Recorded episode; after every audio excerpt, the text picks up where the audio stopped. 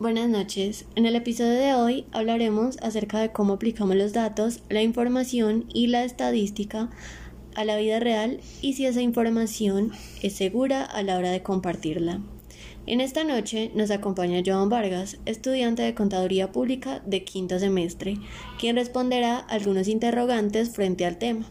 Para comenzar, Joan, queremos preguntar si sabías que las aplicaciones de la estadística en la vida diaria se reflejan en decisiones tan triviales como abordar el transporte público fuera de horas pico o no acudir al supermercado los días de cobro de salario.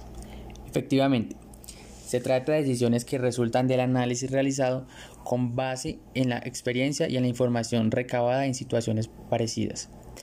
Estas aplicaciones de la estadística se reflejan una buena parte en las decisiones que se toman cotidianamente, en la mayoría de los casos de manera inconsciente.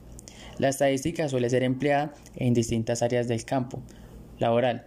La planeación estratégica de una organización se apoya fundamentalmente en los estudios de pronósticos y presupuestos. Por ejemplo, las políticas sobre prevención de accidentes laborales son elaboradas con base de datos compilados relacionados con los factores de riesgo representados en la actividad empresarial.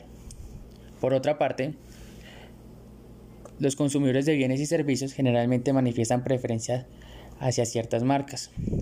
Esa tendencia es producto del pensamiento estadístico, según el cual la durabilidad, la calidad y el nivel de satisfacción es representado en mayoría medida por las marcas. Y en cuanto a si nuestra información es segura en la red, se puede decir entonces que estamos abriendo la puerta para que nuestro comportamiento en Internet sea monitoreado. ¿Es cierto? Claro, en el instante en que accedemos a Internet para abrir una cuenta de correo electrónico, estamos cediendo el uso de nuestros datos e información personal registradas en estas plataformas y dispositivos tales como aplicaciones bancarias, correos electrónicos y aquellas que usamos para nuestro entretenimiento, aun cuando cuenta con términos y condiciones. Normalmente las aceptamos sin leer detenidamente el contenido. Pero Joan, ¿y qué dicen esos términos y condiciones? Esos términos y condiciones expresan el uso de cada herramienta. Puede hacer de los datos que dejas en internet a través de tu historial de navegación o ingresas directamente a las plataformas.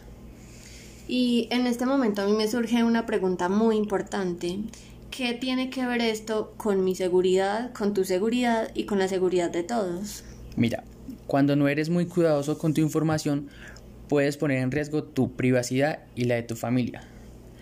Al suministrar más información sobre ti en redes sociales estás contribuyendo a que tus datos personales y los hábitos que tienes sean vendidos a otros y analizados para ofrecerte cada vez más servicios y puede que estés brindando información privilegiada a personas inescrupulosas.